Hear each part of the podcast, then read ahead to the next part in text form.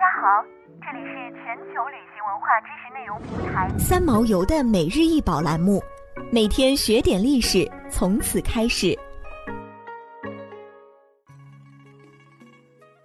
每天学点历史，从每日一宝开始。今天给大家介绍的是透雕动物纹玉嵌饰，为西汉文物，直径五点五至五点九厘米，边厚零点四厘米。此器于一九七八年长沙河西象鼻山发掘的规模宏大的有天子之制的王室墓中。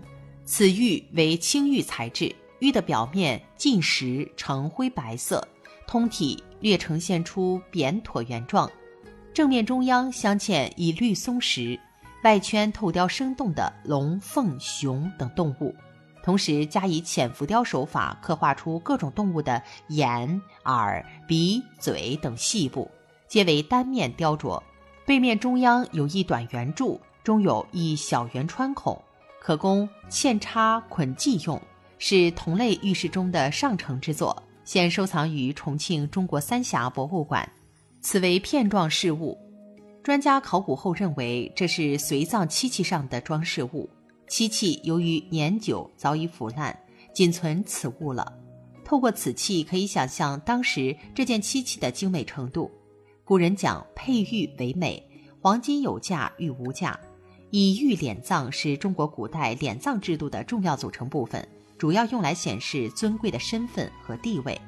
此件玉器出土于1978年长沙河西象鼻山的王氏墓。此墓的最大特点是采用了特殊的。墓葬形制黄长题凑，黄长题凑被称为支制，这种制式只有帝王、诸侯王等才可使用，是身份和地位的象征。这种王室享用的墓葬形制，在我国所发掘的诸侯王墓极为罕见，其保存完整，堪称江南地区同类墓葬的典范。